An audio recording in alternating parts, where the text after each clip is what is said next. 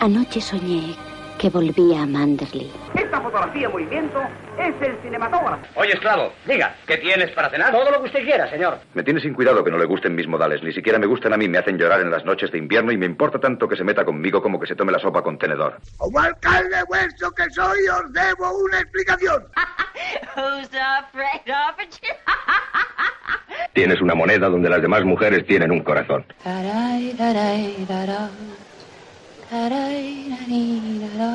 Fernando Galindo, un admirador, un amigo, un esclavo, un siervo. No diga más y juegue.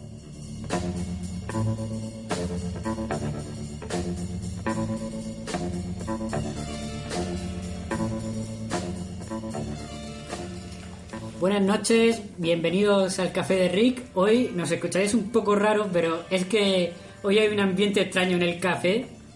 Esto no sé qué pasa hoy, pero está lleno de una especie de nazarenos de blanco. Lo que pasa es que en vez de repartir caramelos, reparten estampitas de Donald Trump. La causa de que esté esta gentuza aquí es de Raúl, porque aparte de sus ideas políticas, propuso una película muy concreta la semana pasada. Buenas noches, Raúl.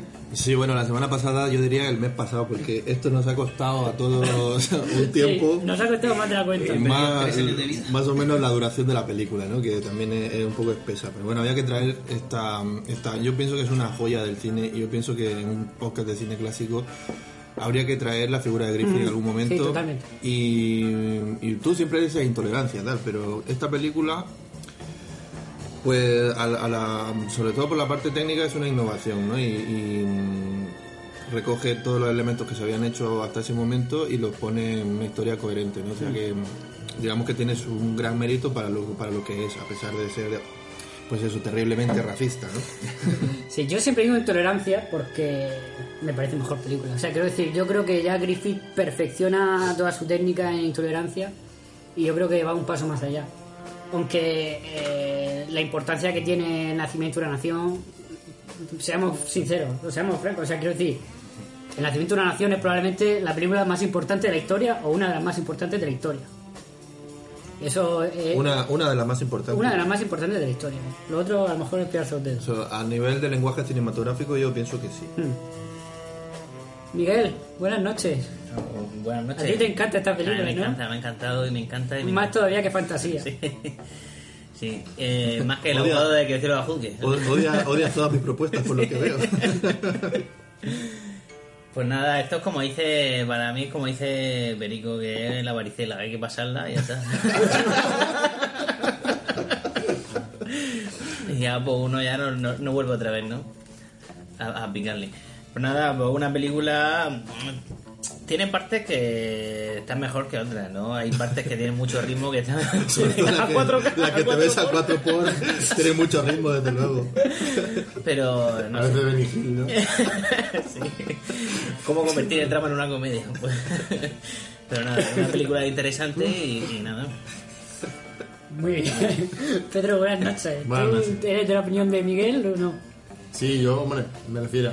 Yo voté esta película la última vez porque ya sabía yo que el pobre Luis estaba deseando que la trajéramos. Bueno, estaba deseando que la trajéramos intolerancia, ¿no? Pero dije, bueno, pues al menos con un parche. Así nos deja tranquilos tres o cuatro semanas de. Griffith, o Griffith. años. Pues aquí está el Nacimiento de la Nación, que yo creo que, que sí que es una de las películas más importantes y, y supuso un cambio. De esas películas que ca- cambian el, el- el- el- bueno, eh, la industria del cine en general, ¿no? Eh, Suponen una revolución en, en algún sentido, ya puede ser, por ejemplo, mm, por ejemplo la, primera- la- la primera película sonora, pues esta primera película con un lenguaje narrativo brutal, ¿no? Con una variedad de planos, tenemos planos de detalle, primeros planos, eh, plano contra plano de, de una escena que no la habíamos visto hasta ese momento, de esta manera, ¿no? De la, de la Sí, forma de esta bueno, película. plano contra plano hay, pero...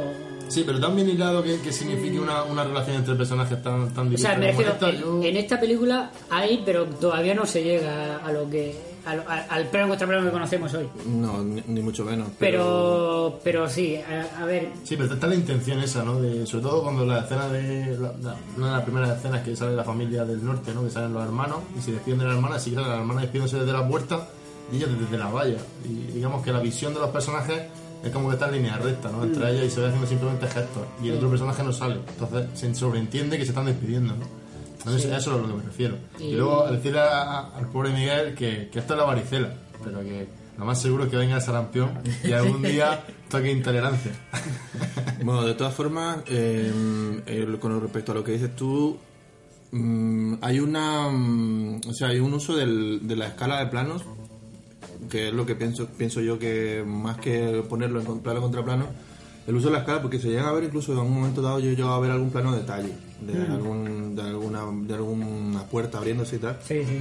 Y, y luego el, de las cartas, de las cartas de los las personajes. cartas, eso, eso es, muy, es muy recurrente en la película. Sí, pero eso ya es más típico, ¿no? Por motivos narrativos y tal. Claro, porque- Pero, por ejemplo, a- a- nada más empezar el...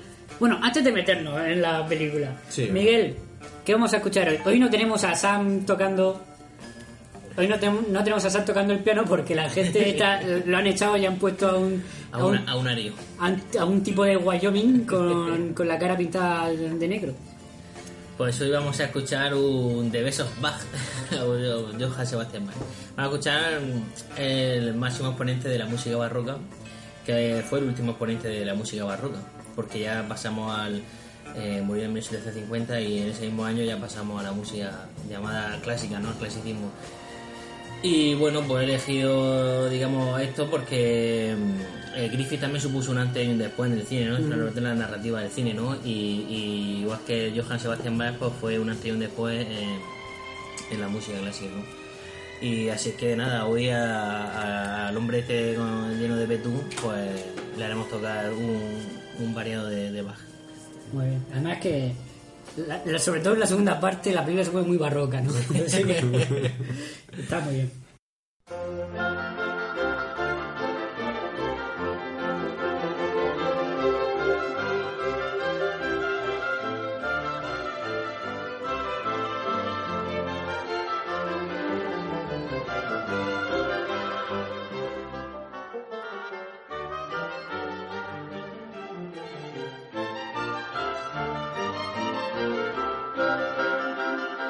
Bueno, pues empezamos. Eh, Griffith. Griffith era hijo de, de un coronel confederado. O sea que. Quiero decir, él se- Sobran las palabras. Él, él- él- Así que no era neutral. no me lo esperaba eso, ¿eh? él se crió escuchando todo esto. Y. Se creó, se creó a sí mismo. Se creó a sí mismo, sí. Pero sí que se le nota, ¿no? Que es, una- es un tema que. Me refiero, a la hora de. Cuando tú ves una película sobre, sobre algo así histórico, cuando veas. De hecho, hay un montón de ejemplos, ¿no? Biopic que han salido mal porque es que cuentan las cosas de una manera o se ve que el que la, la ha hecho el guion y la película no. Como que no le importaba lo que estaba haciendo, simplemente era trabajo, pero aquí sí que se nota que él quiere contar una cosa a su manera. Y- y lo fuerza y luego- mucho. Y luego que también la, la guerra esta es de secesión, o sea, si la película es de 1915, la guerra de secesión. 50 fue años antes. 50 años antes. 50 años clavados. Fue, fue- empezó Claro, la fue la guerra. guerra ma- civil más importante que como si hiciésemos y- una peli de los 60. de- de- Sí, sí, sí, sí. Es que son 50 De años antes. los Es que 60. Griffith no vivió la guerra, pero vivió la posguerra. Y la gente que y gente que vio fue a ver la película sí vivió la guerra, mucha gente. Entonces, quiero decir que algo que, que, que estaba muy fresco.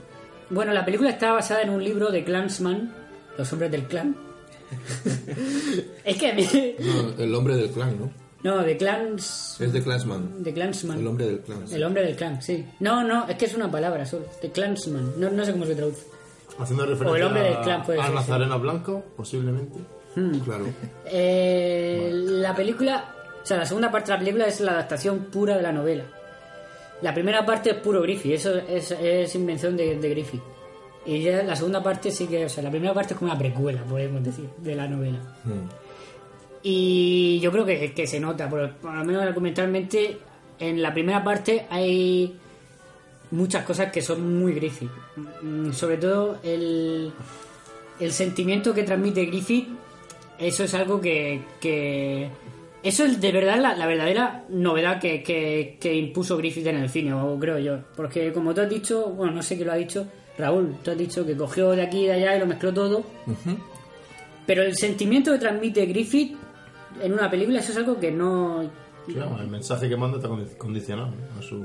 No, pero me refiero, en la primera parte hay una escena en la que el coronel, este, el joven coronel que le llaman, Delito. con- The Little Coronel, eh, llega a su casa, que antes era una gran casa sureña, ¿no? y, y está todo ahora pues está todo hecho no ha pasado la guerra han vivido una guerra lógicamente y pues está todo hecho unos, unos zorros no y se encuentra a su hermana que sale a recibirlo con un traje roído no con, con adornos que son algodón pegado no y su madre que lo recibe que solo se ven los brazos. Que eso es algo que yo digo que eso sí que es puro Ford. De hecho lo, lo imitó Ford en en una película. Con de esto lo que pasa es que de una casa era un tren pero se le ven los brazos solo se ven los brazos recibiendo a al Little Coronel Fuera- el sentimiento fuera- que fuera transmite puerta, en esa escena eso es eso es puro Griffith. Eso es algo que mm, yo creo que poca gente había conseguido o bueno que yo sepa nadie había conseguido transmitir antes sobre todo Quiero saber cómo va a resumir Raúl esta película. Ah, La película, la película de mm, que a la que te refieres de Ford se llama Peregrinos, ¿no? peregrino Pilgrimage. sí lo es verdad En inglés. pues sí pues ya que estamos haznos un resumen Raúl Bueno, pues. Eh, ya, siempre se me olvida la parte Hombre, esto- Ford hubiese girado la cámara a 45 grados, ¿no? Para ver eh, desde, el, desde el exterior. No, no, no, no, el plano era así, en Ford lo hacía así, en pero ese. me refiero que luego ya.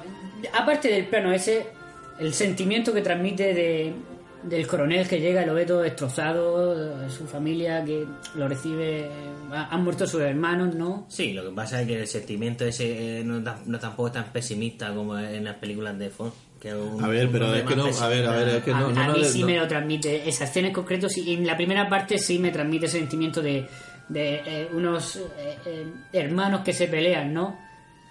Que son el norte y el sur.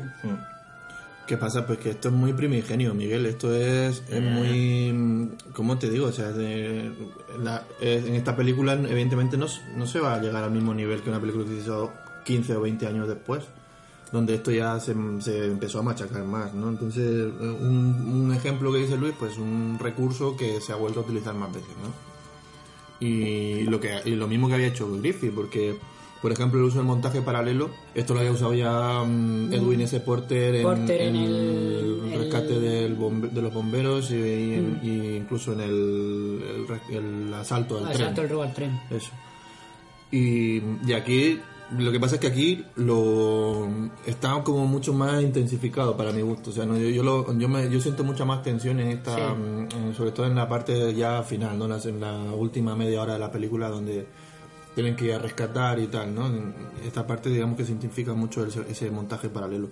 Que yo tengo, yo tengo entendido que se grabó una, una hay unas 8 horas, ¿no? De, De metraje. de sí. metraje. Sí. Porque lo que hemos visto es la versión corta. No, no, no, sé exactamente película- cuánto fue, pero sí, no, no fueron tres horas, fue bastante más. Eh, pero decirlo que tiene un, un montaje que. Hombre, evidentemente hay un, La- hay un, un- un concepto de montaje eh, con- muy consciente para editar esta película, evidentemente. Y que crearía precedente, ¿no? Claro, A ver, de- Griffith creó precedente en En todo, todo. en todo. Raúl, vamos con el resumen. Venga, si voy a intentar ser lo más breve posible. Esta película es muy fácil de resumir. es muy- Sí, em. eh, lo que tiene esta película es que argumentalmente es muy sencilla. Sí, es verdad. No, pues esto, básicamente lo que hecho- ha hecho Luis se divide en dos partes, ¿no? En la primera parte vemos el, el contexto, ¿no? El contexto en el que se va a desarrollar la historia, que es em, esta, mm, pues la abolición de la esclavitud, ¿no? Y la, y la muerte de em, Abraham Lincoln. Eh, ahí los protagonistas son dos familias, que es, una de ellas es el, el coronel, el jefe de la familia es el coronel Stoneman, Stoneman, que, que es de la parte del norte, ¿no? Del bando del norte que vamos a llamar. Y la otra familia sería la, la del... ¿Cómo se llama? Eh, Max... Ya se me ha olvidado. No me acuerdo. Pero vamos, Bueno, la familia del norte y la familia del La sur. familia del sur, eso es. Entonces los hijos de estas familias, digamos que tienen rela- rela- relación, ¿no? Hay pues una historia de amor entre los, entre los, la hija de, de Stoneman y el hijo del, del sur, ¿no? Y bueno, en fin, esto, eh, este lío que hay de, de las familias pues implica, ¿no? Que el, Stoneman se vuelve un, el, es el, digamos el, el segundo después de Lincoln, ¿no? Por así decir, el que tiene más, más po- peso, más poder en, en los Estados Unidos. Y en lo que respecta al- a los estados del sur, digamos que mm, delega en, en otro personaje que en este caso se llama Silus, no, Sil, em, ya no me acuerdo el nombre, Silas, Silas Lynch, Silas Silas, Lynch. Silas Lynch, que es un hombre pues em, mestizo, ¿no? Vamos a llamarlo, que es un, no es mulato, no es negro, ni tampoco es puramente blanco, entonces es un, es un hombre mestizo. No, en la película le llaman mulato. Bueno, el mulato, venga. Pues este mulato eh, queda como... Lo que pasa es que no... en, eh, físicamente en la película... no- a ver, no- es un tío blanco con, con- con un, un Con poquito... en la Un cara. poquito oscurecido, pero... Con hollín. Bueno, pues, pues este Lynch, este, eh, este hombre delegado en el sur, digamos que inicia una campaña ¿no? de, mm, de supre- mm, no voy a decir supremacía, pero sí, sí que como que promueve a, partir de su propia mm, de su propio egocentrismo ¿no? y de su propia mm, ansia de escalar y de, y de tener más poder eh, se enseña este mulato como, como que incita a, a que el- los negros que son mostrados como unos vándalos y unos borrachos y unos, Sí. y unos violadores campen a sus anchas ¿no? entonces a raíz de que este personaje se muestra de esa manera, incluso llega a, mm, a querer raptar a la hija de Stoneman, ¿no? Y, y- y- y se quiere casar con ella a la fuerza. Sí, pero casarse... Entre comillas. Sí, vamos, o sea, bueno, hay que... mm, A ver... Quiero todo- decir, hay- yo creo que se ve claro que lo que quiere es acostarse con Eh, ella. vio- violarla, O sea, sí. lo, que, lo que se siente es atraído sensualmente por Sí, ella. sí, todo el rato siempre muestra esa atracción sexual, ¿no? Vamos, que en- enfatizando más en lo que lo... en la idea de que los negros son unos violadores y unos, y unos mm, pues unos vándalos mezquinos, ¿no? Entonces, el, el hijo de, del, del, del, del sur, que no recuerdo, es que no recuerdo el nombre, pero mm, da igual. El, el hombre este del sur, de la familia amiga de Stoneman, El, el Little Coronel le llaman. el Little Colonel, Es que no me acuerdo el nombre, pero... Pues digamos que mm, tiene una visión a raíz de ver a unos niños negros, ¿no? Que, que se ve como eh, su- eh, le, le gastan una broma a otros niños eh, con, un, con una especie de manta o sábana blanca, ¿no? Encima. Y esa es como la inspiración para crear el Ku Klux Klan, ¿no? Entonces crea esta organización, o, o por lo menos la, la- se entiende que él la lidera de alguna Sí, manera sí. La funda. la funda o la lidera. Y entonces eh, se crea como una pequeña resistencia ante esta, esta olea- oleada de vándalos negros, ¿no? Y, y, mm, empiezan a, cre- a, mm, a ejercer la justicia, que está todo el rato metida con calzador dentro de la película, que, esto es la justicia, Mm, Porque ante además, una amenaza. además te enseña como eh, no dejan votar a los blancos y los negros votan dos veces, ¿no? Eh, sí, sí, es, es totalmente... Que- Sí, eh, que lo tienes escondido en una mano y mientras Sí. no mira mete otro Es voto. que ya roza el, el ridículo, ¿no? Sí, como que, el- que, lo, que lo han hecho, o sea, lo, lo peor, todo lo peor lo han hecho los negros y, y ellos son los justicieros abanderados, ¿no? Los blancos, el white power este que, que tiene que crear justicia, ¿no? Contra... Es que al principio de la película es gracioso porque culpa a los esclavos, ¿no? Dice que son la, Sí, la- sí. la- eh, son la la- primera semilla de la desunión se plantó cuando llegaron los Con- africanos al país. Traer- o sea, traer a traer, los esclavos sembró la semilla de la desunión. Claro, porque O sea, lo- ¿Alguien trajo esclavos? Porque los esclavos querían venir, evidentemente, para destruir una nación como América, como Estados Unidos de América. Pues no fueron ellos, ¿no? Los que trajeron los esclavos. Eso sí que, ahí sí que se ve un Es poco de, la- el primer- es el de- primer rótulo o sea, de la película. Ya luego al final, la segunda parte, se ve mucho. la- Un poco de radical, ¿no? De adición. Yo- Pero al principio echarle la culpa a que vengan unos esclavos a- para que la fuera la primera semilla. A ver, sí también que- entiendo que no es echar la culpa, es la causa, no Entonces, culpa podría de- haber puesto. La culpa Pero- fue de los del sur por plantar la semilla trayendo negros de África. Sí, pero es- venga, vale, pero- pues eso- Podría haber dicho, Pero no lo ha dicho. Claro, ha lo ha dicho dicho, lo otro. no lo ha dicho. Pero en cierta forma es lo que dice Película. Sí, es que es, es como señalarles a ellos como sí. La, la, la causa. O sea, de- ¿para qué se dejan coger? ¿Para qué se dejan coger? Claro. Y vienen en- y, no se- y- y llegan en barco, ¿para qué? ¿Eso para qué? ¿Para, para- para destruir Estados Unidos? Pues muy mal. Pues vamos Bueno, a ver que un poco... Bueno, ya, y para terminar, pues eh, este Klux Klan, digamos que mm, finalmente este Silas Lynch pues acaba no cogiendo presa a la hija de, de Stoneman, que es él, sino o sea, es Lillian, Es Lillian Gish. Lillian Gish, que ya la hemos visto aquí en el podcast en, en la Sí, eh, en la noche del cazador, exactamente. Y que ahora toda una estrella en esa época. ¿no? Sí, claro, el Iran Gibbs, pues probablemente. Griffith le había hecho una estrella. ya. Griffith le había hecho una estrella. Correcto. Exactamente. Entonces, em, pues ¿qué, qué, pasa, no? Que el Ku Klux Klan ahora tiene mm, una doble misión, ¿no? Tiene que rescatar, van a rescatar a la, a la hija de Stoneman y van a rescatar también al padre de- del Little Colonel, ¿no? Porque eh, lo han, lo han cogido, lo, bueno, lo tienen asediado en una cabaña y están atacando. Mm. Que además te dice que hay, hay, hay hombres del norte y del sur, ¿no? Pero los, los dos hermanos se, se unen para luchar contra el enemigo común, que son los Que negros. son los negros, eso es. Y además ahí te sale un discurso de la superioridad aria y de que jamás se rinden, ¿no? Algo así.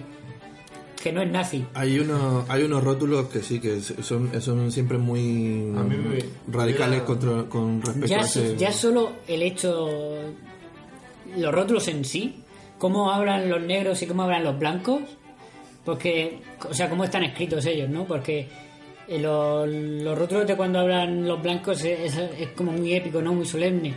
Y a los Mm. negros hablan como... Hablan como, como en el Bronx. Sí, como en el- Por- como- por- Mi colega.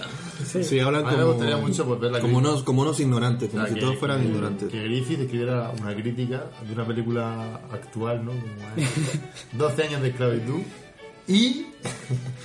que quede la crítica. Y luego le pongo Django desencadenado de Tarantino y ya que, que explote el pobre hombre, ¿no? Porque viendo allá a Jamie Foxx reventando blancos, para lo mejor dice: ¿Esto qué? ¿Esto qué? ¿Esto ha llegado del cine? Pues sí.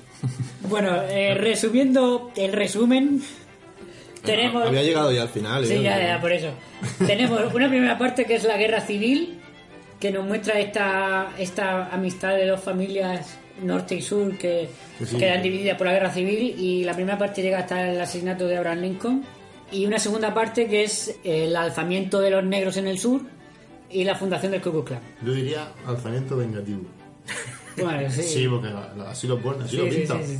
En plan de que ah, no, hemos llegado al poder, pero encima vamos a, ver, ser mala gente. mm, Yo creo que eh, lo que te pintan no es eso. Es, es una unos individuos que está el, el protagonista, ¿cómo se llama el, el malo? Silas Lynch. Silas Lynch. O sea, una serie de, de gente que intenta... Y Gus, que es el negro violador. Ah, bueno, sí, pero... es uno de los malos sí. de la segunda parte. Pero lo que nos dice es una serie de gente que intenta aprovecharse de la situación para engañar a, a- a unos negros que no saben lo que hacen Sí, y, y así sacar sacar beneficio. Y, y el propio Wood lo, lo ponen como eso, dice que, que creará un imperio, ¿no? Algo así dice. Bueno, pues esa es la película.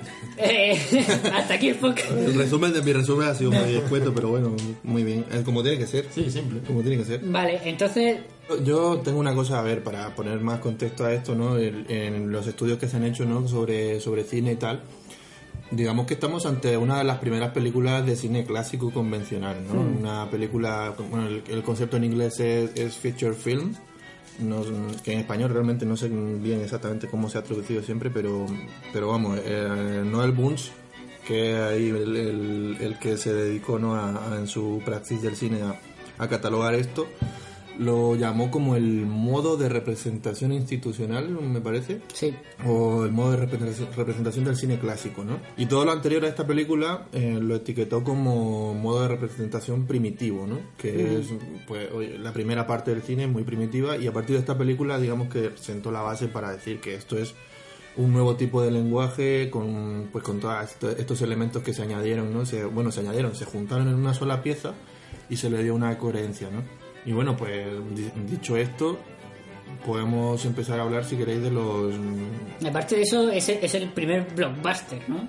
Como lo conocemos hoy en día. Es, Pues, es una hombre, no creo- superproducción. Sí, pero a- no creo que eh, sea Fue un super éxito. Blockbuster, pero porque Blockbuster ya es, ya yo creo que es otro concepto, ¿no? Pero- el blockbuster eh, llega a raíz de, pues de, De Spielberg. de, de Spielberg, de Lucas, tal. por- por pero el quiero O sea, un blockbuster normalmente dirigido a público general. Claro. Este normalmente va dirigido a los blancos del sur. De- de a ver, verdad que lo pienso. este, esta película. No lo digo por, por hacer la gracia, sino simplemente. Esta, esta porque- película fue, fue un éxito. O sea, quiero Sí, sí, decir, todo el mundo fue a verla, no pero- en el sur, Pero de no Estados porque. Unidos. Ya, sí lo sé. Pero mm, te puedo. Vamos, yo creo que en el norte, cuando salieran de la, de la película, eh, no creo que dijeran que era la mejor película que habían visto Sí, por la temática. Es Sí, que sí, lo- es que sí lo dijeron, es no, que no es verdad, no es verdad, Luis. No, tú no estabas ahí. No, lo dijeron. No, pero- pero me he informado refiero me- me he informado Pero antes no por de- la historia que de- te de cuentan, Luis, me refiero. Sería mejor por la forma de hacer la película y estructurarla, la- los planos, la forma de, de narrarlo. Sí, pero la historia, lo que es la historia, no me puedo creer que esa gente, 60 años después de la guerra de secesión, dijera, es que es, verdad que los negros eran mali- malos. Pues, Vamos a ver, no. es que la guerra de secesión no tiene nada que ver con los negros.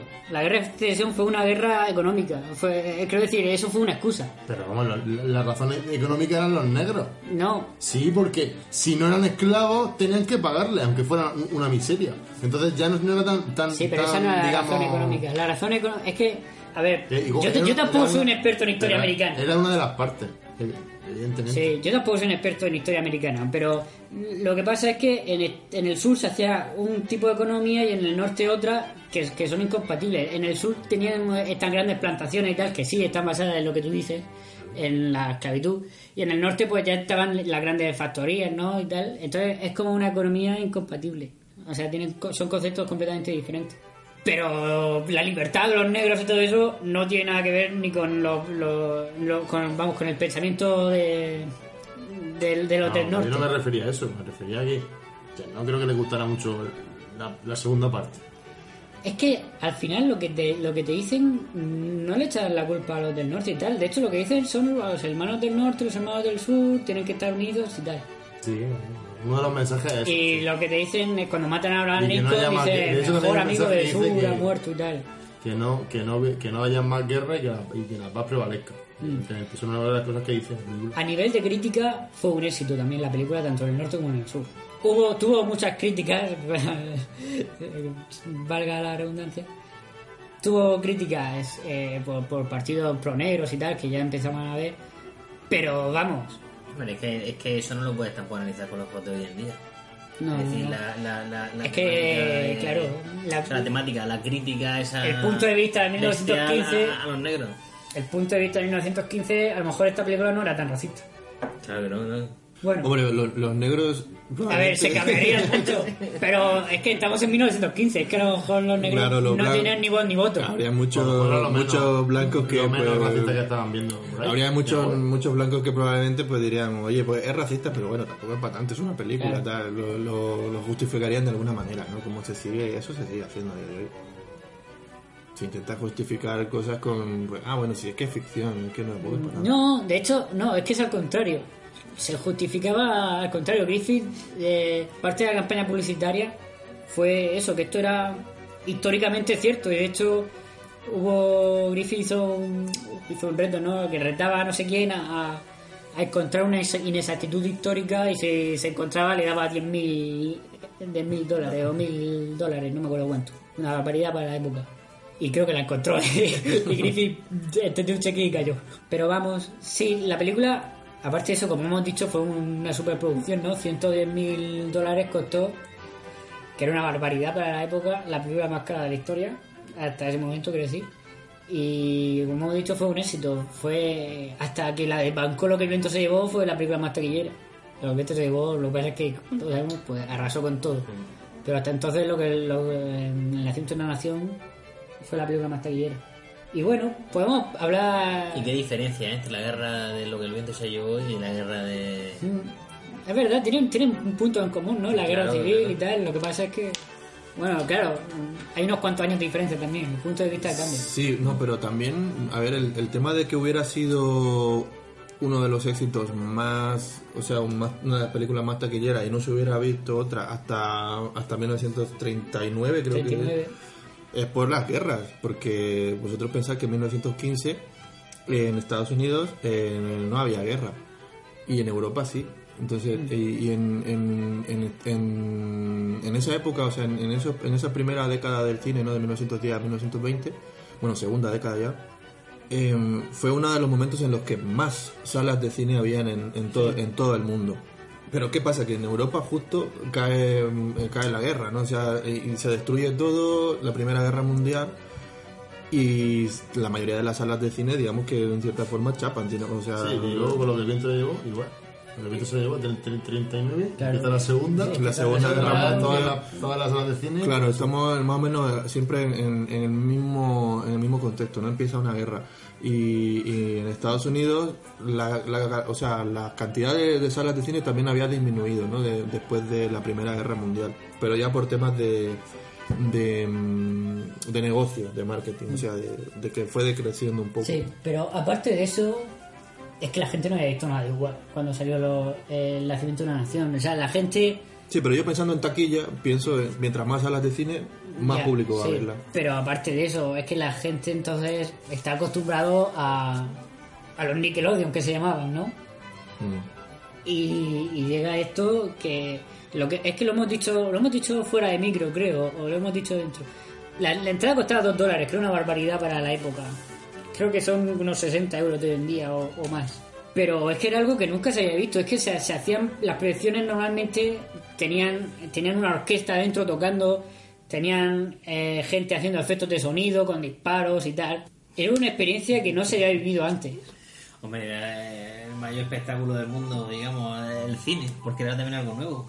Sí, sí, sí. Era algo real- relativamente Me nuevo. refiero, eh, no- para una persona que vive, una persona de a pie, el cine es algo nuevo. Sí, pero esta película también contribuyó. Pero mucha gente veía cine en, en las ferias en- Sí. y, y en la... Es que esta película un contribuyó, contribuyó a eso, a pasar a un espectáculo, digamos, de las masas más bajas, ¿no? De, a, a- a elevarlo casi a la categoría de teatro. Sí, o sea, llevarlo, lo que dices tú, de meter una orquesta y efectos, eso no era nunca, de hecho en el cine mudo no fue lo más habitual, era reservada a unas determinadas salas con unas determinadas condiciones, a los, a los cineteatros que se llamaban, que eran pues espacios que eran realmente teatros grandes, donde se, pro- se empezó a poner una pantalla de cine para proyectar películas. Pues eso, fue, fue y, y aparte de eso, es que la película fue, eh, la gente que vería esto fue un, sería un, su cerebro estallaría.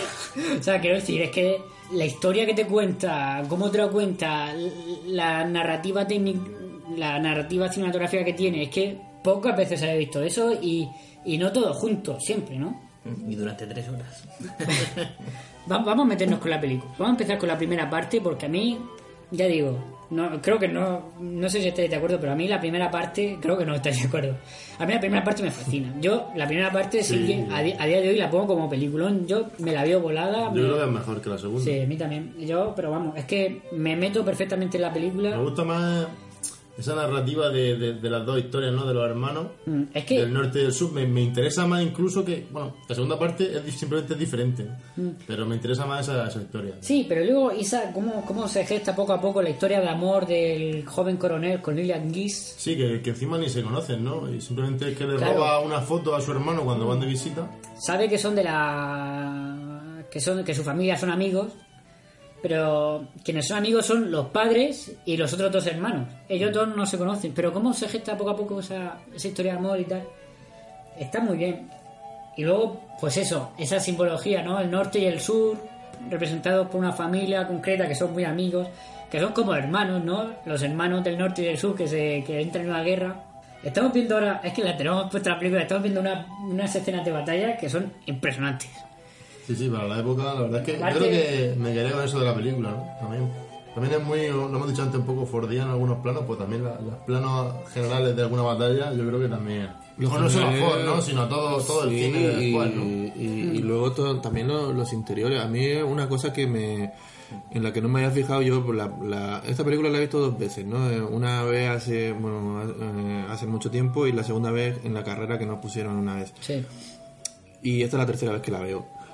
Y nunca me había fijado en la estética que tienen la- las lentes. No sé si habéis fijado que tienen un aspecto muy enfocado, es decir, muy... ¿Cómo se llama esto? Mm, mm, Muy nítido. O sea que no...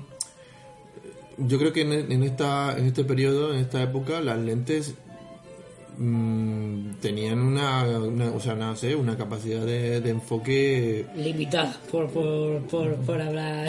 bueno limitado, pero pero no sé, no sé qué tendría que usarían en esta película, pero yo en fotografía, por ejemplo, de, de esta época sí que es verdad que he visto mm, no en cine, pero en fotografía sí que lo he visto. O sea, tienen un- una calidad y una textura, no sé, diferente, que, que- que yo creo que cuesta emular a día de hoy en, en los tiempos que corren. Y si os fijáis bien, lo que habéis dicho de Ford, o sea, lo de lo que la influencia de Ford, no sé si a lo mejor también se habrá- habría fijado en eso, porque el- Y yo creo que está claro. O sea, Griffith. Griffith influyó en muchos directores, pero Ford es uno de ellos clarísimamente. por el tema yo, yo por el tema de la, de la óptica o sea yo veo, veo la- los encuadres y, y la calidad que tiene la imagen y el rango de apertura que tiene y la Eh. y el foco y el- la cantidad de foco que hay entre el fondo y el y el, y el primer plano sobre todo en, en, en partes de por ejemplo marchas militares y luego en interiores de, en, en, por ejemplo en, en la casa de los Stoneman por ejemplo eh, siempre hay no sé hay un rango de foco bastante bastante al- alto El director de fotografía era mm, Billy Bitzer, que por lo visto era... ¿lo has consultado en un libro Luis? Lo he consultado en un libro. Para ¿Qué libro? Historia del cine de Mark Cousins, muy bien se llama. El, Tienes mi like. el director de fotografía es Billy Bitzer, que por lo visto era el director de fotografía más consagrado de, entonces, en el que no tengo claro la importancia que se le daba a los directores de fotografía. En Mm. 1915 Dentro del cine no lo sé, pero pero vamos, yo creo que en, en la fotograf- en la fotografía de fija, yo creo que ya había gente con En la que- fotografía fija, claro, pero dentro del cine Sí, yo pero el proceso no lo tengo tan claro. Claro, tú te refieres dentro de la industria como figura de, Sí. de- ah, eso sí, eso puede ser que evidentemente no se no fuera precisamente lo más lo más relevante. Y ¿no? yo creo que es que entonces muchas veces pues es que se ponía una cámara a, grabar con el decorado como se podía y es que se grababa a una velocidad de vértigo entonces. Quiero decir, se hacía una película tras otra rápido. Pero bueno, Billy Bitzer eh, sí que fue, sí que prestaba mucha atención y fue, muchos dicen que fue, o por lo menos eso dice el libro, el encargado de, de elevar a la fotografía a una categoría de dentro del cine, quiero decir, Mm. a una categoría respetable, ¿no? Él prestaba mucha atención a iluminar desde detrás, ¿no? Para darle tridimensional a la imagen, Totalmente. etcétera. Totalmente, y, y esos planos de... Hay muchos planos, no sé si habéis fijado, que son como retratos. Son como... Sí. o sea, cuando hay que enfatizar una emoción y tal, o- Sí, o, eh. una reconciliación, o, o un encuentro, o por ejemplo, al principio de la película, cuando sale este, este niño esclavo, ¿no? Que dicen que lo han liberado a los esclavos y sale un niño... Es como un retrato, ¿no? O sea, como Sobre un- todo en Lillian Gish y en la hermana pequeña del Y coronel. en ellas también. tienen como el, el pelo como que se les ilumina, como que le- les brilla, ¿no? Sí, lo, lo tienen muy iluminado. Mm. Bueno, pues vamos a terminar con esta primera parte porque nos tenemos que quedar con la segunda. Pero esta, esta película lo que, lo que tiene es que Griffith intentó... A ver, la segunda parte es, es la adaptación de la novela. Pero la primera parte Griffith sí intentó que fuera muy... Una exactitud muy histórica. De hecho, el asesinato de Abraham Lincoln eh, se, se, se toma desde entonces como el, el modelo de referencia para el asesinato de Abraham Lincoln. Y él procuró que fuera lo más exacto posible y, y por lo visto es lo más exacto posible. Y desde entonces eh, en- es, es el que está muy bien en la película, como está hecho, ¿no? Es impresionante. Que tengo entendido que... eh, La recreación. Que es Raúl Walsh, ¿no? El- Sí, el, as- el asesino es, es Raúl Walsh. Es curioso. Sí, que salta, ¿no? A la... al- Sí, mola, al- mola, al mola un poco antes, ¿no? Cuando el juego se desvuelta, cuando saca Sí, la y, y Dylan Gish mm, desde abajo mirando. Claro, los- los es que eso es, una, es uno de los buenos ejemplos Sí. de cómo distribuir una, una secuencia en sitios separados, es decir, una, una misma escena en, en, Diferentes puntos en, de el- vista. en lo que se llama Claro. eh, escenas, ¿cómo se llama? Secuencias mecánicas y secuencias Sí, dramáticas. ¿no? Es que es lo que dice la gente, ¿no? Pero es que Griffith no inventó nada, no inventó un- el traveling, no inventó los primeros planos, eh, no, pero la narrativa que tenía Griffith, que es de, que es de lo que va el cine, eso es algo que, que, que pocas veces se ha visto y no, ta- y no tal perfección como la no, hacía sí, no de una forma tan sofisticada, vamos Claro. a llamarlo. Sí, en este caso de la muerte de Abraham Lincoln es verdad, ¿no? Es, es- ese juego de el asesino, la víctima y, Lillian Gish, que es Mm. una de las protagonistas que está ahí, y la reacción del público. Son tres sitios diferentes que se van conjugando en el montaje, ¿no? Y, y- y a, a día de hoy nos resulta todo na- tan natural. Incluso la, pero- la obra también. La obra también, exactamente. Sí, sí, Cuatro- efectivamente, cuatro la obra también, que no, no sé exactamente qué hora estaban representando porque no recuerdo yo muy bien la historia de la muerte de Abraham Lincoln.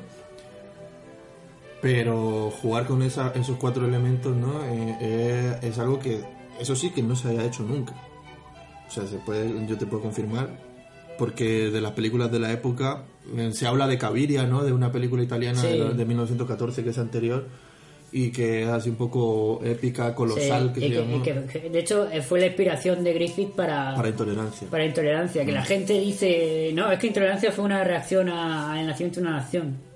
Yo no lo tengo, a las críticas de- del nacimiento de una nación. Yo no lo tengo tan claro. Pero bueno, Griffith empezó a gestar intolerancia cuando, cuando vio cuando Caviria. vio Caviria.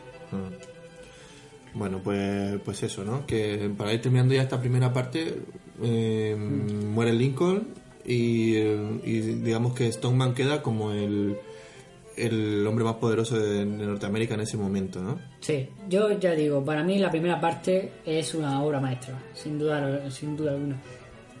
Es emotiva, es, mm, se me hace súper súper dinámica y, y mira que el montaje de la segunda parte es, es- es más acelerado que, que esta primera parte, pero mm, se me hace más dinámica la primera parte, quizá porque mm, los personajes consiguen que me emocionen un poco más, no, es- no es tan persecución, ¿no? Y tal, eso como el, el montaje doble, ¿no? Sí. Es que en la segunda parte yo pienso que... La que- segunda parte que es más acción. Es más acción, pero te- te- se nota tanto que te está forzando Sí. una historia... Sí, pero dejando eso a un lado, si tú pusieras en vez Es que de negros ese es el problema, nazis, que cuesta dejarlo de lado. ya, pero si tú pusieras en vez de negros nazis, eh, Es que a mí me gusta la NBA, Luis. A mí me gusta la NBA, no puedo. Los nazis, o sea, es que es diferente. ya, pero que me refiero nazi es que que, de que a nivel tú- narrativo funciona perfectamente. Me refiero al ejemplo que pones de los nazis, porque sabemos que los nazis, pues cómo actuaban, pero los negros, no todos los negros eran malos. Que ya lo sé. Y aquí los ponen, bueno, malos.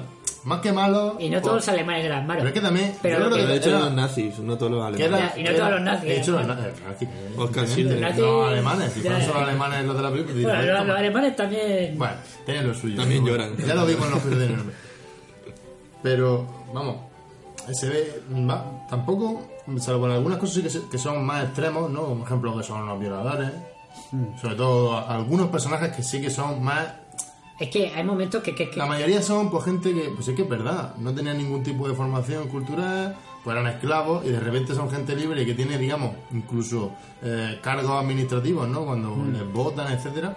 Y, y no tienen modales, por ejemplo, en la cámara pues vemos unos planos que Sí, se pero unos sin zapatos. Eso, eso es totalmente paródico. Eso, eso, sí, pero eso- paródico, pero yo sí me creo que eso pasara.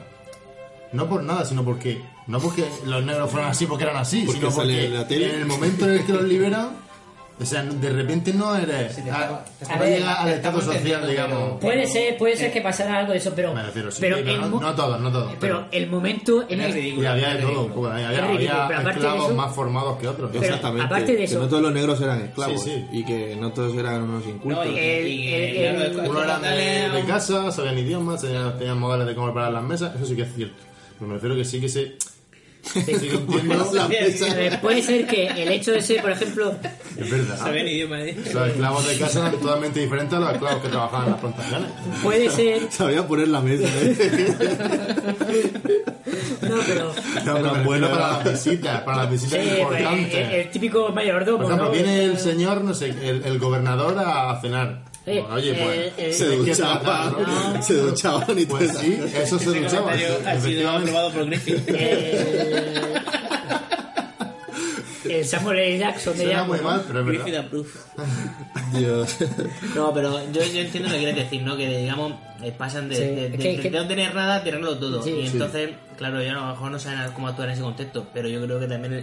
Pero de ahí a hacer unos violadores. No, a ser negras. peores y a, y a poner los pies encima de la No, mesa yo- del eso, Congreso. eso es que puede ser que incluso sea un hecho histórico que pasara, pero hasta- a ese, ese nivel de desdén que tienen es que yo no creo que, No, pero es incluso que la es escena, por ejemplo, de castigar a un esclavo que no vota a los representantes negros, yo me la Sí. creo totalmente. No, pero no mira. por... no la escena en sí de lo que pasa, sino simplemente Sí. pues, el hecho de que pasara eso. Sí, dices, sí. seguro Es que, que lo típico, ¿no? De Esquirol. pasó. Unas cosas sí que. ¿No? Pero, por ejemplo, volviendo a la cámara de, de los, de los tipos estos, de los olores. de los lores. eh, cuando dicen, cuando sale a la palestra que el, matri- el matrimonio Mixto. interracial, Sí. Quieren aprobarlo, ¿no? El que quieren aprobarlo, y de repente miran todos a, a- a- Ah, bueno. al público Esa escena que que- hay una muchacha blanca y, Y se lo miran todos con una cara de vicioso, eso, es, que es ridículo. Es que llega a unos, a unos extremos que, que son ridículos. Pero que son unos, unos lascivos ahí, que son unos lazarillos, están siempre ahí pues, detrás. Este que persigue a, a la chica se Sí, suicida. y la chica se suicida, ¿no? Se, se tira de- Si te acercas, salto. Y salto. Bueno, Eso recuerda a mí, cuando estaba viéndolo, me recordó a, bueno, a la de la peli del último mexicano. sí, es que es igual. Que es igual. Es que es igual. Es que es, es lo mismo. Pero es un homenaje. Encubierto. Un remake, un remake Un encubierto. Tenemos que volver a sacar la, la sección de remake encubierto. Lo que pasa es que un remake de esta película es un poco difícil. Hombre, el año pasado salió una que se llamaba El nacimiento de. Sí, pero no, Pero no era un remake. Pero digo, al sacar una película con esta temática, La, protagoniza es un negro. si yo tengo curiosidad por ver qué, de qué cojones va esa película. Bueno, yo, yo- No, yo pero- me he leído la sinopsis, ¿eh? Va, 40, me he documentado. va 30 años antes de la guerra. O sea que. Vale. Va de que un doctor.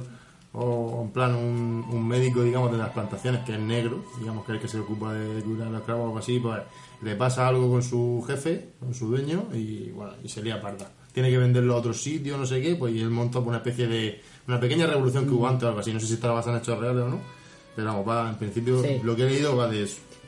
Pues siguiendo con la película, hemos hablado del suicidio de, de esta chica, la hermana del pequeño coronel. Después de eso es cuando ya, debido a la frustración que tiene este pequeño coronel, funda el Ku Klux Klan. Y Raúl ha mencionado antes la escena de, de la inspiración que tiene, ¿no? De ver a unos chicos blancos usando una sábana blanca para us- asustar a unos chicos No, negros. el- El, cartel es así. La inspiración o algo así. Sí, es la, inspira- la inspiración. Ah, el rótulo de la. rótulo de- el inter- en el Pues, intertítulo. sí, que, hace así como, yo lo tengo. Sí. Pues es que eh, a mí me recordó entonces y después leyendo y tal y escuchando podcast, eh, la gente pensó lo mismo, ¿no? Es que es una película de superhéroes, la segunda parte. Con el tío haciéndose un traje, yendo a rescatar a la muchacha. Hmm. Lo que pasa es que es un superhéroe ultra pervertido, ¿no? Es un superhéroe eh, es un ultra superhéroe macabro, ¿no? es un superhéroe metido con calzador lo vuelvo a repetir o sea me- a por la fuerza o sea va a ser un superhéroe por la fuerza Que sí, pero es lo que... no la fuerza de Lucas Skywalker pero por la fuerza es, es lo que hemos dicho. Narrativamente, si tú cambias los negros por nazis o por lo que sea, todo funciona. Es una película moderna. O sea, si, si tú consigues empatizar con las con la causa del, del protagonista, narrativamente es perfecta. Es mismo- totalmente por eso- moderna. Por eso mismo a lo mejor tuvo tanto éxito, porque en 1915 mucha gente a lo mejor empatizaba con, con, con- con- con ese pensamiento. Puede ser. No, a lo mejor no tan extremo, pero... Eh, eh, no ta- pero, eh, eh, Pero Estados Unidos fue, si nos ponemos a, a analizarlo con la mentalidad de, de hoy, Estados Unidos fue racista hasta 1960. Estados Unidos es racista hasta Bueno, y lo hoy en sigue día- siendo, y lo sigue siendo, hoy pero en es que día, sí. hoy en día son menos, ¿no? Ya. Vale, también tiempo, depende de los poco estados, poco, también poco depende de los estados, pero, ¿no? Pero en eh, 1915 mucha gente empatizaba no tan radicalmente con eso, seguramente empatizaban con la forma Eh, de Esta pensar. película, de hecho, fue, fue un resurgir del Ku Klux Klan. El Ku Klux Klan está, eh, fue abolido y a raíz de esta película resurgió y, y con bastante fuerza. bueno en defensa de los americanos tenemos que decir que el racismo es algo que está en todo el mundo En todo el mundo. Que no, que vamos a ir a señalar a los británicos y a los americanos No, lo que pasa es que eh, en Estados Unidos, pues, eh, claro, más. ahora tienen un No, presidente más- más que no. 50, 60 años más. más no, pero Sí, no, como la, creo que la, sí. la población em- es, Pero- es tan pero- grande, quiero decir, nosotros no tenemos... Pero si tú coges, hombre, en España a lo mejor no, porque teníamos a, a- a Franco, pero si tú coges Francia en los años 60, Sí. no era ni mucho menos Estados Unidos en los años 60. Puede ser, sí, tienes razón. No, sí, no, yo tampoco conozco mucho datos históricos, si no, pero... tenemos que ver todo ese gran clásico como Forrest Gump. el primer negro que entra al instituto. Es que es No, un pero gran fuera- clásico. por ahí. pero fuera de broma. Yo creo que eso, que la gente empatizaría un poco con el pensamiento de. Yo, bueno, mi opinión. No tan radical, pero bueno, luego tú dices. Sí, es que, es que es eso, es que, es que esta película tiene más de 100 años. Y luego también que Estados Unidos, eh, estamos 100 hablando de que no es España. Allí hay muchos estados y cada estado es hijo de su padre y su madre. Sí. igual que dice. Volviendo a la primera parte, porque estoy viendo ahora la primera y me he recordado una Y cosa. resurgió la empresa de Bedú. Sí, sí, sí, sí. Pero bueno, esta, esta película, la- después de esta película, las acciones de. Sí, bueno, al menos Griffith tiene eso, ¿no? Los negros que representan como malos, mal- malotes, son actores blancos pintados. Al menos. Bueno, lo- lo- los negros que tienen cierto protagonismo. Sí, pero son, pero son muy malotes. Son Sí, sí, pero porque todos son malotes. Claro, pero, pero son actores blancos. perversos, Pero, tienen digamos los que, son, los que son afroamericanos de verdad, digamos que son- están en un segundo plano. Sí. y los que son villanos violadores eh, son blancos pintados. Pero es que, por lo que yo he estado. He, he ten- he entendido o he estado leyendo últimamente, es algo que, que se hacía entonces, no, es- no es exclusivo de Griffith. El poner actores blancos representando negros. Es algo que entonces se hacía. Me lo creo. O sea, que no, la culpa no. O sea, bueno, Griffith lo hizo, ¿no? Y Griffith pero, era racista, pero tampoco era. era- O sea, Griffith es racista. Pero no por eso. es que pero la- no por eso. la- no por pintar. O sea, No porque- que por no- eso también. no porque pero se le haya- en la industria, todo, o sea, en la no, sociedad era Porque no racista. se lo inventó él para hacerlo Claro. en su película. Eso es como. Claro, no es que él dijera, no, yo es que no quiero gente negra. Eso ¿no? es como en, en otros siglos que se pues las mujeres no, no hacían teatro Sí, y los actores, los actores hacían de mujer. de ¿no? mujer. No, no soy machista, pero no es porque ellos hayan querido Claro, no Shakespeare porque- haya sido machista. cultura es porque, claro, era el- es porque se criaron en ese la contexto. de, de- Exactamente. de- de la- Eh, ¿Qué iba a decir? Ah, sí, volviendo a la primera parte, porque he estado viendo a este Silas, ¿cómo se llama? Tú- Silas Lynch, es yo Lynch. para, para el nombre soy malísimo. Es como David Lynch, pero en Silas. Pero, Silas. Este Silas Lynch eh, lo sube al poder el, el Stoneman padre, ¿no? El padre Leland Geese. Y el Stoneman este es el lado más radical del, del lado del norte, ¿no? Porque el, eh, a, a Lincoln lo ponen como no, tenemos que tratar a, a nuestros hermanos del sur como si no hubiera habido ninguna guerra, ¿no? Y, tal. y él dice, no, no, no, a los esclavistas y tal hay, hay que encarcelarlos todo o algo así, ¿no? y sube este Silas Lynch a- al poder. Pero lo vemos que es como que está influenciado por por una de sus no, claro, porque era del norte, sino una de sus Criadas. de sus criadas que es mulata también. Y como y vemos como que utiliza su sexualidad, ¿no? Para influenciar a este hombre Totalmente. a Stoneman. Totalmente. y vemos que es como. O sea que en el fondo el blanco tampoco es culpable de, de todo, ¿no? Está, está eh, movido por los hilos de, de esta mulata. Pero bueno, eh, O sea, muy Griffith todo. pero bueno, volvamos a la segunda parte, porque ya. Como No, hemos- si esto es la segunda parte. Eso es lo que has dicho es de la segunda parte. No, pero, empieza a ocurrir en la primera. Sí, bueno, sí. De hecho, ella. O sea, la influencia- Cuando va a visitarle un representante del sur, finge como que le ha hecho algo. Sí, Incluso sí, sí. como que le ha roto la ropa cuando se iba o le ha dicho algo malo. Sí, sí. Y bueno, fomentan Stoneman, digamos, ese también un poco más de un poco más de odio, ¿no? Mm. Hacia, hacia esa- lo que representan esos esclavistas, ¿no? Sí. Y. ¿Qué va a decir? Bueno, volviendo a la segunda parte, tenemos el- los planos del Ku Klux Klan, que son mm, súper épicos. Son si quitamos- muy épicos. Es que de hecho son súper épicos.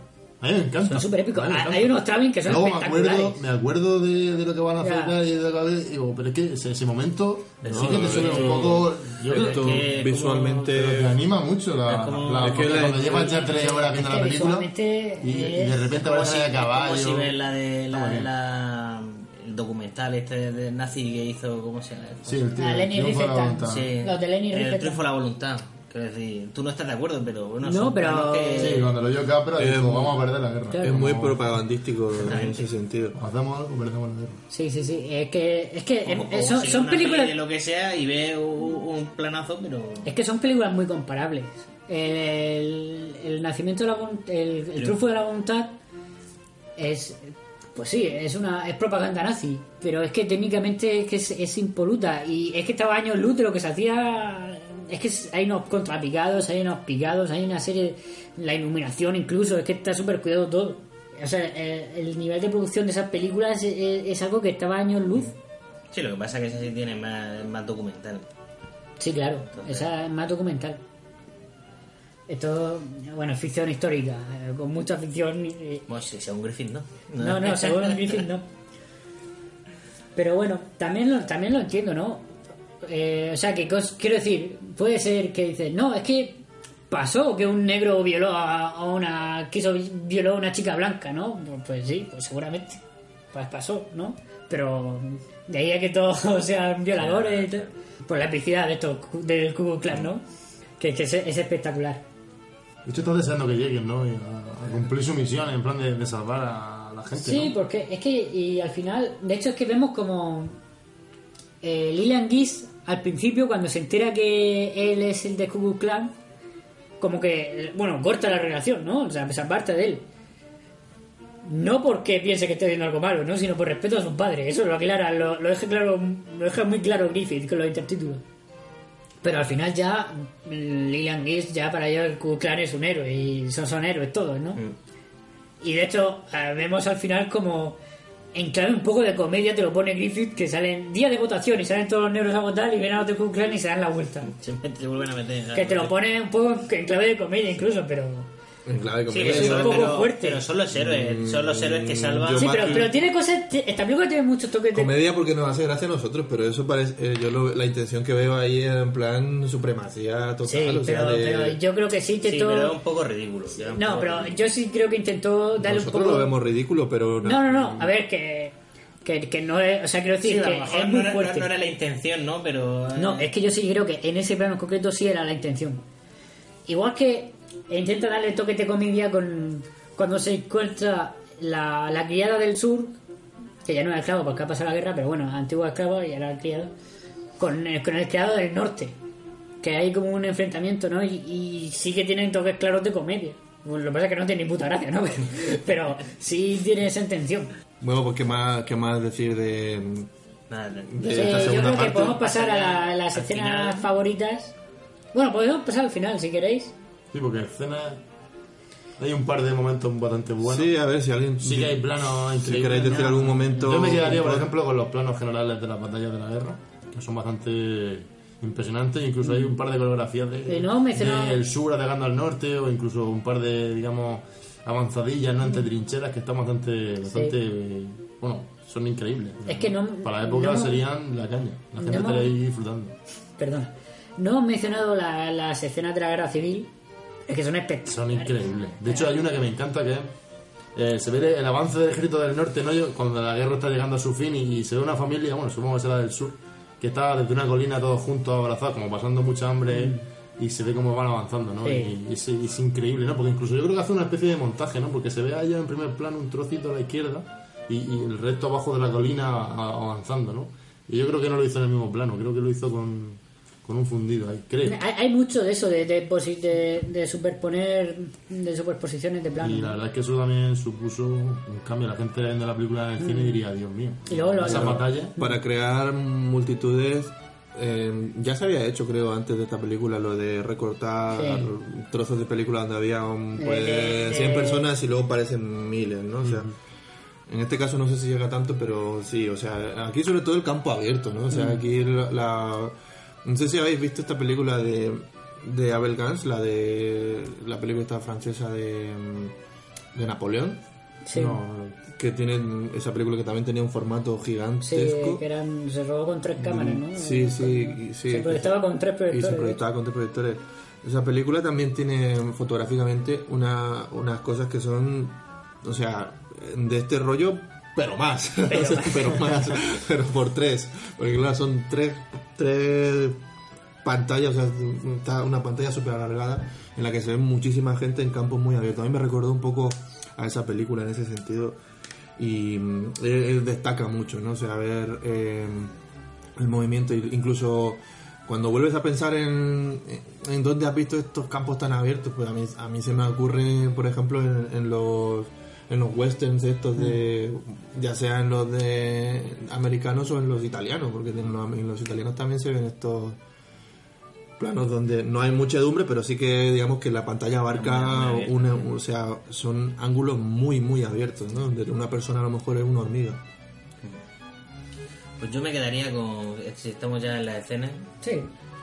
O- yo me quedaría con. No, para, para lo El que final. Cuando pone fin.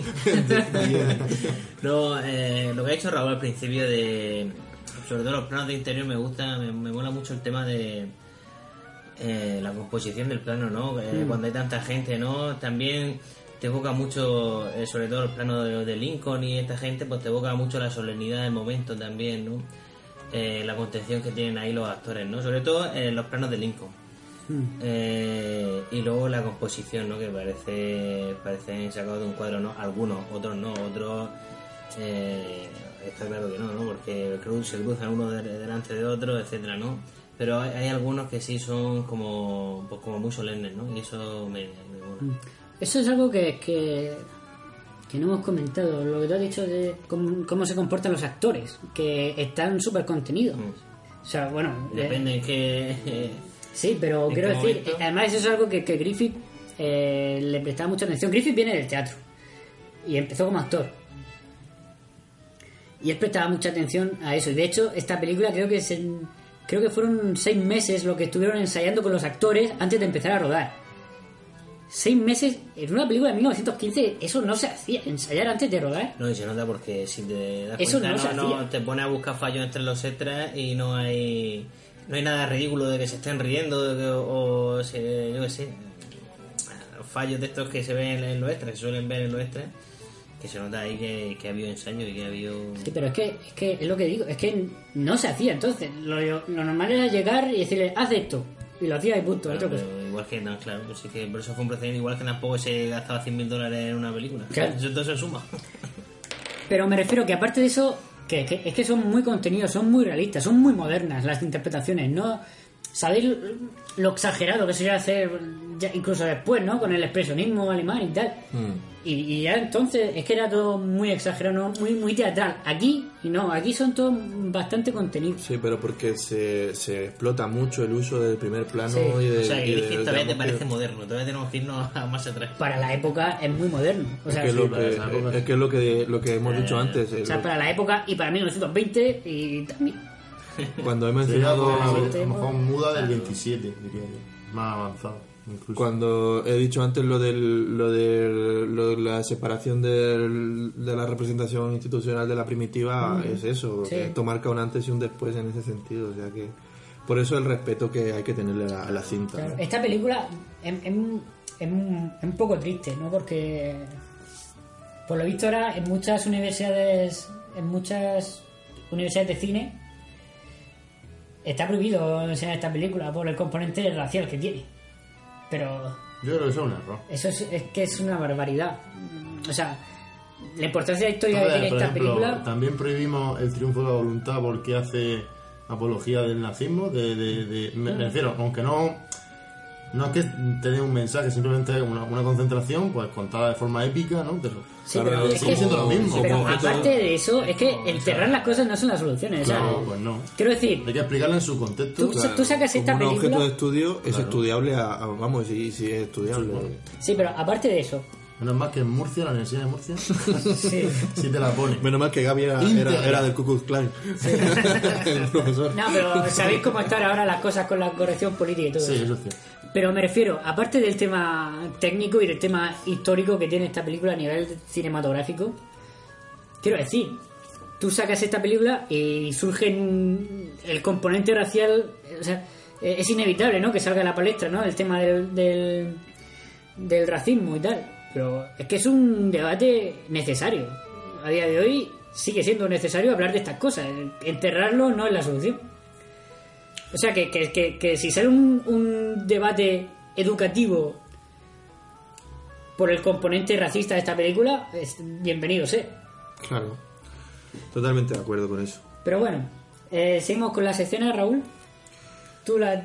Ah, no, eh, tú la propusiste. Venga, pues di tú una y yo sí voy a decir una cosa muy puntual. Yo voy a decir la que he dicho al principio, ¿no? La cuando, cuando llega este pequeño coronel, cuando llega a su casa después de la guerra, que se la encuentra derruida, ¿no? No solo su casa, se encuentra la ciudad arrasada y su hermana que sale a, a recibirlo con, con el traje Sí, raído, porque hemos visto que ha tenido que vender todos los vestidos bonitos que tenía. Totalmente Todo- empobrecida la zona. Todos ¿no? los Porque vestidos buenos que tenía. lo dieron todo para apoyar la guerra, ¿no? Y, y lo han perdido, entonces. Y como, incluso antes de que llegue, ¿no? Como ella se, se adorna el vestido con, con algodón para que su hermano lo encuentre lo encuentre más bonito, ¿no? Sí. Que para mí lo afea más que arreglarlo, pero bueno. Se le pone con de decoración. época. Sí, pero en el sur el algodón era algo bonito. Sí. Entonces, eso me parece de, un- de un dramatismo muy moderno.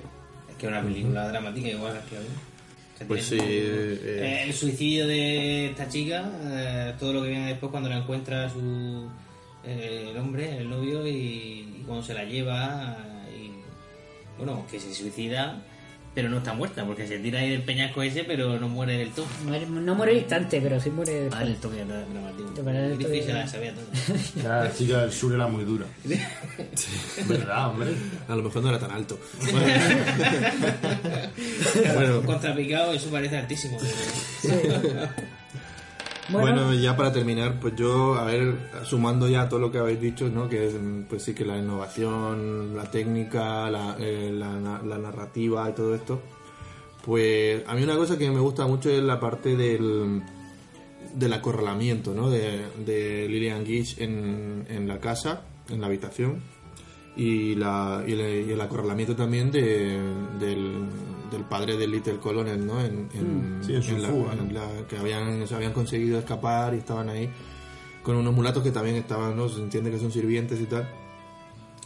Y el, el montaje paralelo de, de esa, de ese momento, cómo, cómo se vamos viendo el acercarse a los caballeros del clan y cómo están siendo asediados en ese momento por, por- por- van rompiendo las ventanas, van entrando la tensión que crea eso en- en- es, es bastante fuerte y, y dura un buen rato, ¿eh? o sea, dura un buen rato. Y bueno, de vez en cuando pues tenemos estos planos así tan tan épicos, ¿no? Tan ahí a contraluz y tal. En fin, que una, una cosa que no hemos, no hemos mencionado en todo el podcast es los virados, ¿no? Los virados estos de la de la mm, de la virados químicos de la película Sí. en colores pues según una determinada escena pues hay un, eso tenemos rojos cuando hay sobre todo cuando hay fuego cuando vamos a incendiar cosas Qué sugerente. pero digamos que lo más lo más mm, lo más recurrente es el, el color cálido este del sur no el, el color sureño y el color del norte que es un poquito más frío. Que no deja de ser cálido pero es un poquito más frío. Y bueno en algún momento dado en unos campos de algodón pues ponen el verde por la noche ponen el azul y tal. Digamos que mm, se, se refuerza también un poco ese efecto no y mm, poco más que decir ya que no haya dicho y Otra, eh, otra cosa que no hemos mencionado es que muchas veces, que lo hace mucho Griffith, hace como como zoom.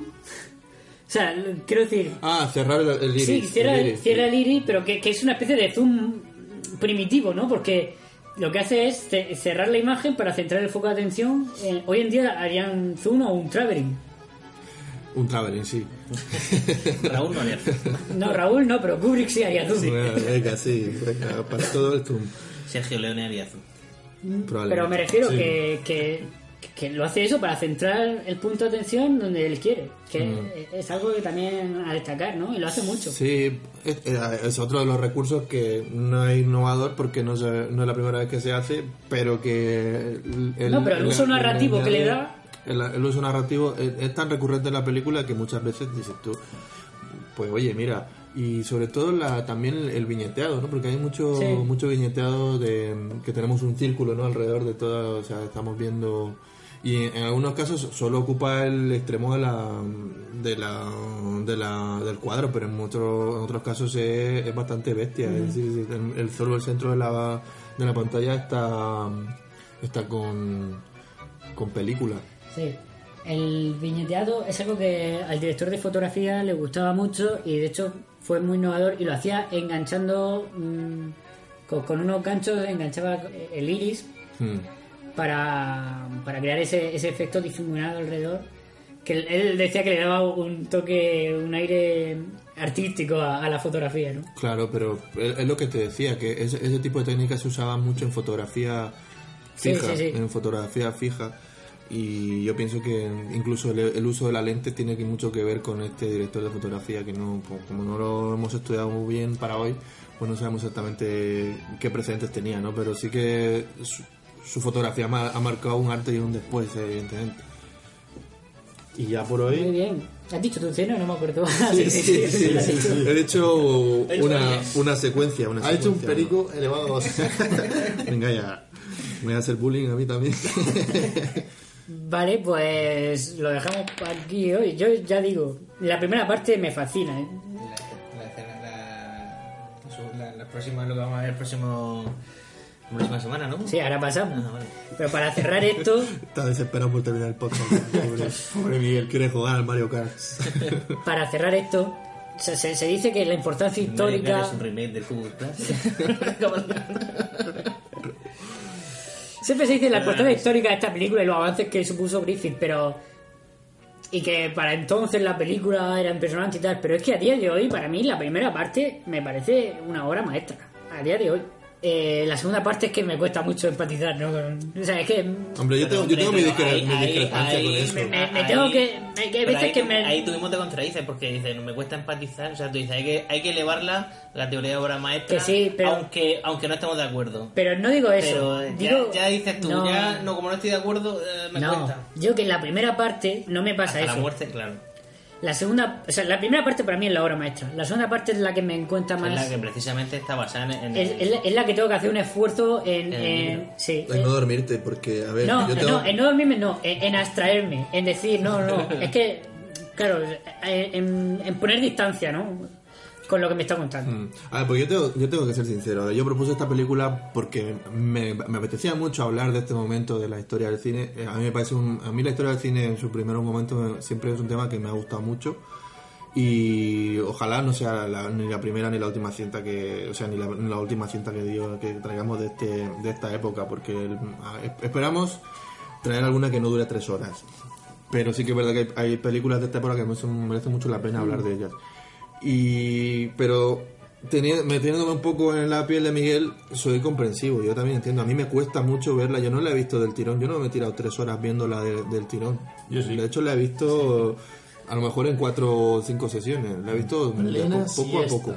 Yo, reco- yo reconozco que la he visto en dos partes, la primera parte y la segunda parte. O sea, yo la he visto en plena siesta y la primera versión que me trae 50 minutos sin música de fondo. ¿Qué estoy diciendo yo? Estaba el tiempo pasando muy lento. Pero entonces está bien porque...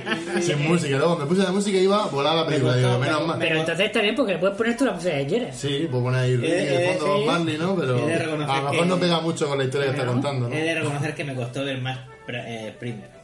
La- Sí. ¿Te costó más que esta? más que esta. Y dura, Y dura 50 menos, minutos. dura mucho menos, dura menos de una hora, creo que dura esa película. Bueno, pero a, a- a eso me refería, ¿no? Que, que mm, hay que tener en cuenta, si, si alguien no ha visto esta película nunca en su vida, Vamos a ver, pues que, claro. se- que sepa a lo que se va a enfrentar, ¿no? Que- Esto no es una película que cuando alguien me dice recomienda una película, pues no le recomiendo El nacimiento de una nación. Pero ahora, alguien que esté muy metido en el mundo del cine y le guste mucho y tal, es una película que hay que ver. Eh, es, es obligatoria, de hecho. Yo pienso que es una película obligatoria para entender la, el- la historia y sobre todo el- pues cómo, cómo se puede innovar ¿no? de una cosa que no existía a otra. ¿no? Un paso, es un paso bastante grande esta película.